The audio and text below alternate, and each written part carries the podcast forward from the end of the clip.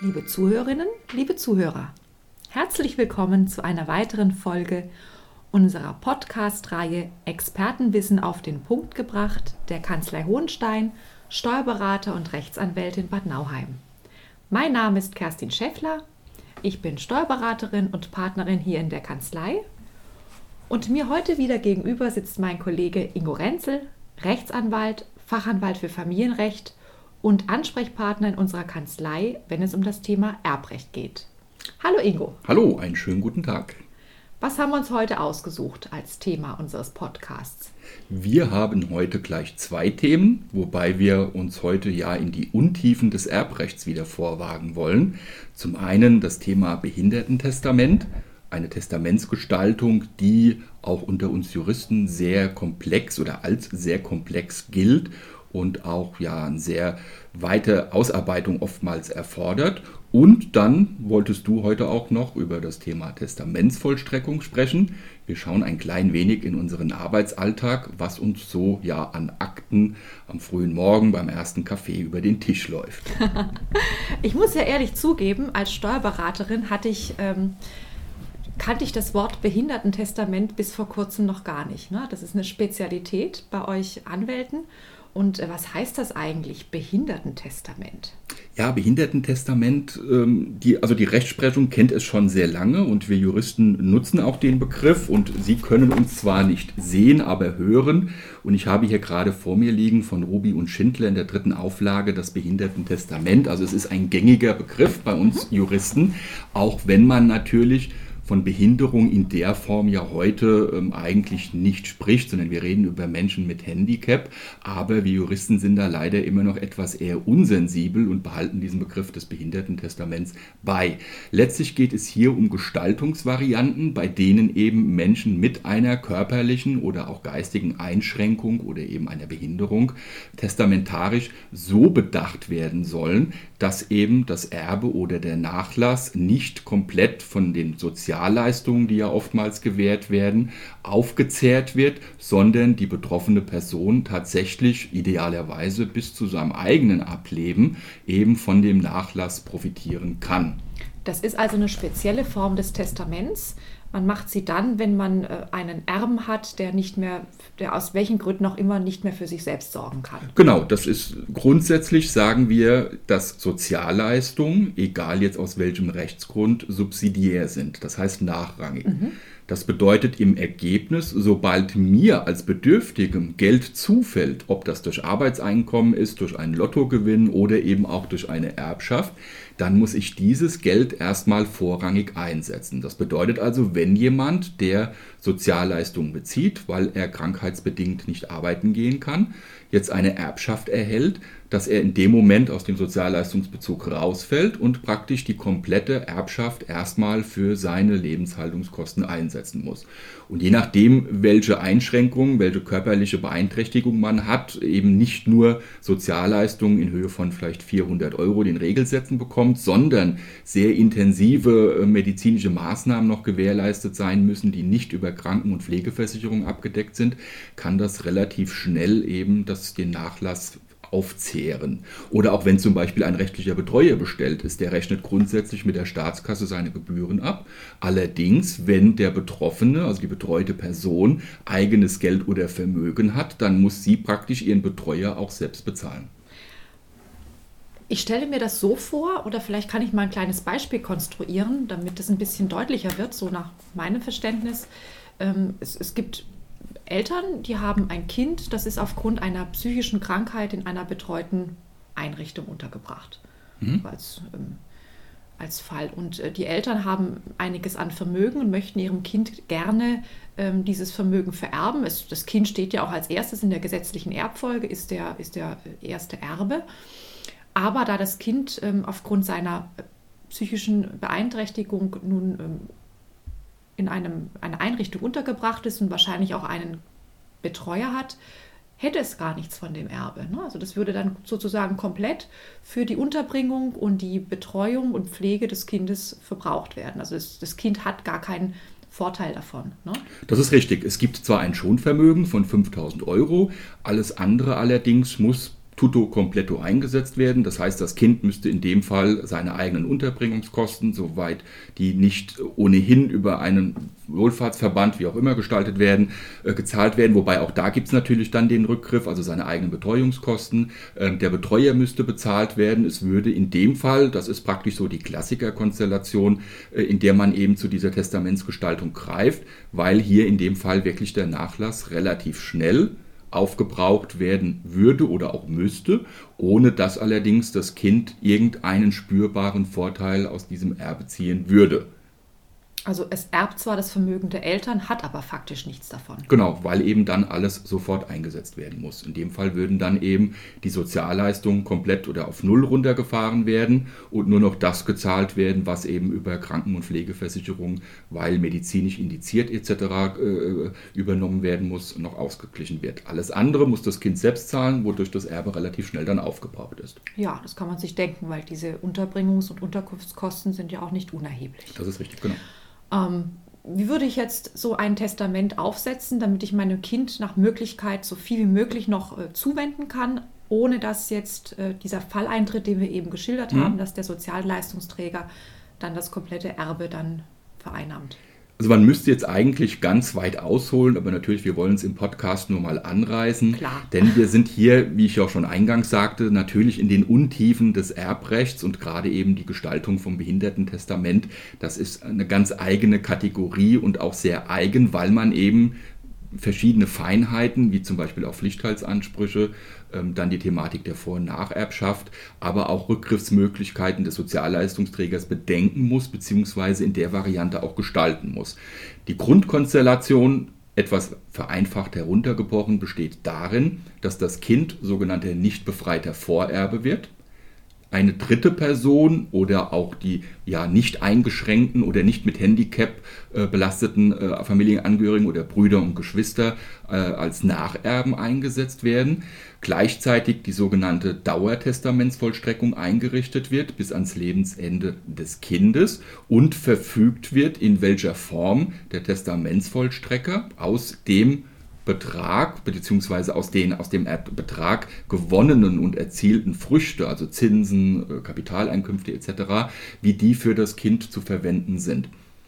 Vor- und Nacherbschaft besagt letztlich, dass der Vorerbe, in dem Fall das Kind, ähm, zwar Erbe wird, allerdings in der Form, dass, das, dass der Nachlass nur kommissarisch verwaltet wird. Ja, das heißt, er soll aufgehoben werden oder praktisch äh, dem Grunde nach für die Nacherben gesichert werden. Und dem Testament, Testamentsvollstrecker obliegt dann eben die Aufgabe, diese Verwaltung zu übernehmen, sicherzustellen, dass das Geld gut angelegt wird oder auch damit gearbeitet wird, sodass ein möglichst hoher Ertrag erwirtschaftet werden kann. Also vielleicht kann ich das mal zusammenfassen. Wir haben ähm ein Elternpaar, das hat ein Kind. Dieses Kind ist aufgrund einer, ähm, wie auch immer, gearteten Beeinträchtigung äh, untergebracht in einer ähm, Einrichtung, hat einen Betreuer, das für ihn bestellt ist und das sich um seine Angelegenheiten kümmert. Und die Eltern möchten jetzt das Vermögen dem Kind zuwenden, aber möglichst so, dass der Sozialleistungsträger, der für die Kosten des Kindes aufkommt, ähm, nicht partizipiert an dem Erbe. Man macht also das Kind zum Vorerben und setzt einen Testamentsvollstrecker ein, damit dieser dafür sorgt, dass das Kind aus seiner verwalteten Vorerbschaft ähm, die, die Erträge, die daraus quasi erzielt werden, dass es die dem Kind eben dann zufließen. Also er sorgt dann dafür, dass das Kind beispielsweise zum Geburtstag ein Geschenk bekommt oder zweimal im Jahr neu eingekleidet wird oder einen Ausflug machen kann oder eben Geld zur Verfügung hat aus diesem Erbe, was jetzt nicht verzehrt werden kann durch den Sozialleistungsträger. Kann ich das so vereinfacht sagen? So vereinfacht ist das korrekt, ja. Okay. Die Fallstricke, die dann nur lauern, sind zum Beispiel, was wir in einem unserer vorausgegangenen Podcasts hatten, zum Beispiel das Thema Berliner Testament, mhm. das sehr beliebt ist, das aber in dieser Konstellation die gefährlichste Variante ist für die Eheleute, die sich wechselseitig zu Alleinerben einsetzen wollen. Denn da ist es so, dass ja das Kind auf den ersten Todesfall von Vater oder Mutter auf den Pflichtteil gesetzt wird. Also es wird enterbt und hat damit dem Grunde nach einen Pflichtteilsanspruch. Der Pflichtteilsanspruch, auf den kann der Sozialleistungsträger sofort zugreifen. Und wenn dann noch im Testament steht, dass beim Pflichtteilsfall oder wenn nach dem Tode des Erstversterbenden der Pflichtteil geltend gemacht wird, das Kind auch im zweiten Todesfall auf den Pflichtteil gesetzt wird, bedeutet das, dass auch da der Sozialleistungsträger sofort wieder im Rennen ist. Also der Pflichtteilsanspruch Anders als das Recht auf Ausschlagung, was der Sozialleistungsträger nicht übernehmen kann oder nicht ausüben darf oder auch kein Betreuer, weil es höchst persönlich ist, kann der Pflichtteil selbst, wenn er dem Grunde nach besteht, den kann der Sozialleistungsträger auf sich überleiten und würde sich dann automatisch beim länger lebenden Ehegatten melden, darauf hinweisen, dass dem Betroffenen, dem betreuten Kind, ein Pflichtteilsanspruch zusteht, errechnen lassen und dann geltend machen. Das heißt, auch bei der Gestaltung von dem sogenannten Behindertentestament muss man darauf achten, dass das Kind nicht enterbt wird. Das heißt, dass es nicht auf den Pflichtteil gesetzt wird. Man sollte also die Vorerbschaft nach dem Tode des zuerst Versterbenden so festlegen, dass die betragsmäßig das sogenannte 1,1-fache des Pflichtteils übersteigt. Damit klargestellt ist, es gibt keinen Anreiz, um den Pflichtteil geltend zu machen. Also es klingt total kompliziert. Ähm, aber man kann es kurz zusammengefasst vielleicht nochmal äh, sagen, man hat die Möglichkeit im Rahmen eines sogenannten Behindertentestaments, was ich übrigens überhaupt kein schönes Wort finde. Nein, also das, das, ist richtig. Das, das, ist wirklich nicht schön. Und, äh, aber man hat die Möglichkeit im, im Rahmen einer besonderen Testamentsgestaltung ähm, sein Kind mit Handicap trotzdem zu bedenken, mit, äh, mit Geld ohne dass man jetzt ähm, die Tür öffnet dem Sozialleistungsträger, der dann das ganze Geld für sich vereinnahmt und für die ähm, Unterhaltskosten des Kindes verwendet, kann man ja jetzt auch moralisch so ein bisschen, ähm, ja, ähm, ist ja, ja, also ich meine, die Allgemeinheit kommt für die Pflege des Kindes auf und für den Unterhalt, aber man ähm, man entzieht trotzdem der Allgemeinheit dann wieder Geld. Also es ist ja so ein bisschen, ist ja nicht so ganz. Ähm, man ist ein ne? Stück weit natürlich hier auch als Steuerzahler in einem Konfliktfeld, ja, sicherlich. Das kann ja. man auch diskutieren. Natürlich wir als Interessenvertreter der jeweiligen klar. Mandanten versuchen ja. natürlich hier die bestmögliche Gestaltung, das ist ganz klar. Aber sicherlich muss man sich jetzt weit oder ein Stück weit losgelöst von der juristischen Thematik sicherlich fragen, ist das auch so in meinem Interesse als Steuerzahler? Äh, denn letztlich wir kommen alle als Allgemeinheit über das Solidarprinzip äh, für genau. alle gleichermaßen auf. Ähm, gleichzeitig wird dann aber ein gewisser Vermögenszufluss da entzogen, der eigentlich einzusetzen wäre. Da bleibt schon ein gewisser Widerspruch, den man auch an der Stelle wohl nicht auflösen kann. Den werden wir nicht auflösen. Wir nehmen hier auch keine Wertung vor. Wir gestalten einfach, weil wir sind natürlich letztlich auch Dienstleistung, äh, Dienstleister Klar. und Interessenvertreter. Die Frage aber ist gar nicht so verkehrt. Auch der BGH hat sich schon mehrfach eben mit dieser Frage auseinandersetzen müssen. Denn man kann natürlich schon, wie du ja auch sagst, auch die Frage in den Raum werfen, ist das zulässig oder wie Juristen nennen das etwas anders. Wir fragen, ist das möglicherweise sittenwidrig? Mhm. Denn wir gestalten ja auch ganz gezielt praktisch am Sozialleistungsträger vorbei. Ja. Ja, indem wir Vermögen, was eigentlich einzusetzen wäre, bewusst ausklammern. Mhm. Und der BGH hat sich unter anderem 1990 und 1993 ja mit Grundsatzentscheidungen dazu positioniert und da festgestellt, dass ein solches Testament nicht als sittenwidrig einzustufen ist. Im Urteil aus dem Jahr 1990 heißt es, ich zitiere einfach mal, sein Testament ist vielmehr umgekehrt darauf angelegt, auch über die alsdann zu erwartenden Leistungen nach dem Bundessozialhilfegesetz hinaus der Tochter nach Möglichkeit noch weiteres zugutekommen zu lassen.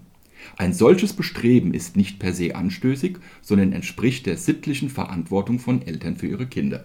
Das heißt also. Du hast jetzt zitiert, stimmt? Ich habe zitiert aus einem Urteil vom 21. März 1990. Das ist die erste Grundsatzentscheidung vom BGH. Schon, schon ein bisschen gestellte Sprache, oder? Ja, das ist Juristensprache. ähm, aber eigentlich, was der BGH sagt, ist, es ist menschlich völlig nachvollziehbar, dass man als Elternteil sein Kind irgendwie bestmöglich auch über seinen eigenen Tod hinaus absichern müsste. Also der BGH äh, hat es also auch sozusagen äh, gut geheißen, dass man solche Gestaltungen trifft. Er hat es zumindest nicht als sittenwidrig eingestuft, was natürlich per se auch eine Wertung ist, mhm. indem uns eben als Juristen und Juristinnen entsprechende Gestaltungsmöglichkeiten eröffnet sind. Wir haben ja auch gesagt, oder beziehungsweise was ja auch ein wesentlicher Bestandteil ist, und jetzt möchte ich überleiten zu deiner, genau. zu deinem Fall des Tages. Ähm, das Testament, beziehungsweise im, im Falle des Behindertentestaments, ordnen wir ja auch die sogenannte Dauertestamentsvollstreckung an. Das heißt also, es würde in dem Fall ein Testamentsvollstrecker oder Testamentsvollstreckerin benannt werden, die bis zum Tode dieses bedachten Kindes das Vermögen verwaltet. Und zur Testamentsvollstreckung allgemein, das wolltest du jetzt aufgreifen? Ja, ich habe nämlich jetzt auch einen Fall. Also ich bin tatsächlich äh, als Testamentsvollstreckerin eingesetzt worden in einem Fall und ähm, wollte da einfach noch ein bisschen was dazu sagen. Was ist eigentlich ein Testamentsvollstrecker? Was macht er?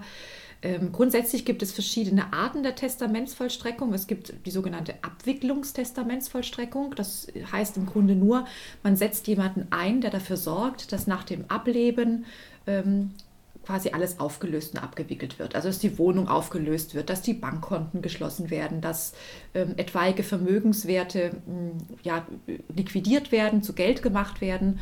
Und der Testamentsvollstrecker stellt dann auch sicher, dass die Erbschaftssteuererklärung ähm, erstellt wird. Und der Testamentsvollstrecker stellt dann auch sicher, dass das Geld, was dann übrig bleibt, die Vermögenswerte, dann auch dem ähm, Erben dann zufließen. Ja, das ist die sogenannte Abwicklungstestamentsvollstreckung. Und da gibt es noch diese andere Testamentsvollstreckung, wie du sie vorhin angesprochen hast. Wenn also dauerhaft äh, Vermögen verwaltet werden soll durch den Testamentsvollstrecker, ähm, dann ist das ein bisschen umfangreicher, das Mandat. Dann ist man wirklich dauerhaft eingesetzt und ähm, führt sozusagen den Willen des Erblassers aus. Also der Testamentsvollstrecker ist die verlängerte Hand des Erblassers, der dafür sorgt, dass das Testament oder der Willen des Testaments äh, des Erblassers dann auch durch den Testamentsvollstrecker vollstreckt wird. Der Testamentsvollstrecker hat ja da, wie du sagst, eben diese Sicherstellung des Willens. Denn genau. wir haben ja sehr oft Testamente, teilweise mit sehr umfangreichen Teilungsanordnungen, mit unterschiedlichsten Auflagen. Aber das Grundsatzproblem ist immer, wo kein Kläger, da kein Richter. Das heißt, wenn sich die Erbengemeinschaft oder die Miterben am Ende verständigen, und sagen, wir machen das aber ganz anders, wir hebeln einfach das aus, was im Testament steht und keiner beschwert sich, dann läuft im Zweifel der letzte Wille ins Leere. Und das könnte nur über einen neutralen Testamentsvollstrecker sichergestellt werden. Genau. Also deswegen sind die ähm, Mandate, die ein Testamentsvollstrecker ähm, erhält, auch sehr unterschiedlich ausgestaltet. Also es können recht einfach äh, abgegrenzte Bereiche sein, wie zum Beispiel ähm, Auflösung der Wohnung, ähm, Liquidierung des Vermögens und Auskehren des Vermögens an den vorher bestimmten Erben. Es kann aber auch wirklich eine sehr umfangreiche und sich über viele Jahre hinziehende äh, Angelegenheit sein, wenn man jetzt Vermögen verwaltet, beispielsweise für minderjährige Kinder oder eben jetzt für ein Kind mit Handicap, ja, wo man über die ganze Lebenszeit des Kindes äh, hinaus dann dafür Sorge trägt, dass der Wille des Erblassers dann auch wirklich in die Tat umgesetzt wird. Also es ist eine sehr ähm, vielgestaltige ähm, Aufgabe, die ein Testamentsvollstrecker haben kann. Und ähm, es sollte auch jemand sein, der wirklich neutral ist und ähm, dem man als Erblasser auch vertraut. Denn der Testamentsvollstrecker hat weitreichende Befugnisse. Also wichtig vielleicht auch da, wenn ich möchte, dass nach meinem Tode eine Testamentsvollstreckung stattfindet, muss ich die ausdrücklich in der letztwilligen Verfügung anordnen. Mhm. Das heißt, ich kann das auch nachholen, es muss nicht im Ausgangstestament sein, ich kann das auch nachregeln, aber es benötigt eine letztwillige Verfügung, entweder komplett handschriftlich oder eben beim Notar erstellt. Genau, als Testamentsvollstrecker kann man eigentlich jede natürliche Person bestimmen, die volljährig und geschäftsfähig ist. Also es muss nicht unbedingt ein Rechtsanwalt sein, ein Notar, ein Steuerberater oder ähm, jemand mit entsprechender Vorbildung. Es kann jede Person sein. Ja, es kann auch ein Pfarrer sein zum Beispiel. Also ich habe das auch schon erlebt in meinem Mandantenkreis. Da ähm, war ein, ein Pfarrer oder ein Prediger als äh, Testamentsvollstrecker eingesetzt. Ähm, sollte aber doch jemand sein, der, der in der Lage ist und auch dauerhaft in der Lage ist, dieses Amt auszuführen. Also man sollte zum Beispiel nicht den 80-jährigen Onkel Egon nehmen, ja, der einen vielleicht selbst nicht überlebt, sondern jemand, bei dem man auch davon ausgehen kann, dass er eben auch dann dauerhaft in der Lage sein wird. Oder was man auch mit aufnehmen sollte, einen Ersatztestamentsvollstrecker. Es kann ja auch sein, dass die benannte Person aus welchen Gründen auch immer verhindert ist. Oder wenn man jeglichen Konflikt vermeiden möchte, könnte man auch anordnen, dass der Testamentsvollstrecker vom Nachlassgericht bestimmt werden soll. Dann gibt man das sozusagen völlig aus der Hand. Dann sagt man, liebes Nachlassgericht, Genau. bestimme du den Testamentsvollstrecker. Genau. Man kann natürlich eine Weisung mit auf den Weg geben, zu sagen, bitte aber einen Fachanwalt für Erbrecht oder einen Fachanwalt für Familienrecht oder einen Notar, dass man das einschränkt. Aber man sollte auch, weil es ja auch letztlich Gebühren auslöst, auch immer bei der Testamentsvollstreckungsanordnung überlegen, lohnt sich das auch für den Nachlass? Wenn ich als Beispiel mein kleines Sparkonto mit 10.000 Euro hinterlasse, dann macht es keinen Sinn dafür, eine Dauertestamentsvollstreckung einzurichten, weil das natürlich den Nachlass relativ zeitnah ja komplett liquidieren würde. Ja, von daher ja. ist das natürlich etwas, was von Relevanz wird, wenn man über ja, größere Vermögenswerte, Immobilien etc. redet, wo auch vielleicht, wie du auch sagst, Dauertestamentsvollstreckung über Jahre sichergestellt werden soll, dass Mieteinkünfte den Erben oder dem Kind mit Handicap eben zufließen können. Also man kann eigentlich auch sagen, was die Kosten des Testamentsvollstreckers anbelangt, ähm, es, es lohnt sich eigentlich ab einem sechsstelligen Vermögen. Dann kann man drüber nachdenken, einen Testamentsvollstrecker einzusetzen, sodass das alles auch wirtschaftlich ist und, und angemessen bleibt. Ja. Okay, haben wir doch relativ viel Information transportiert in ja, 20 Minuten. Herzlichen Dank, hat Spaß gemacht. Ja, vielen Dank Ingo. für Ihre Aufmerksamkeit. Wir danken Ihnen sehr für Ihre Aufmerksamkeit, liebe Zuhörerinnen, liebe Zuhörer. Und hören Sie demnächst mal wieder rein, wenn es heißt Expertenwissen auf den Punkt gebracht, der Kanzlei Hohenstein. Vielen Dank. Auf Wiederhören. Auf Wiederhören.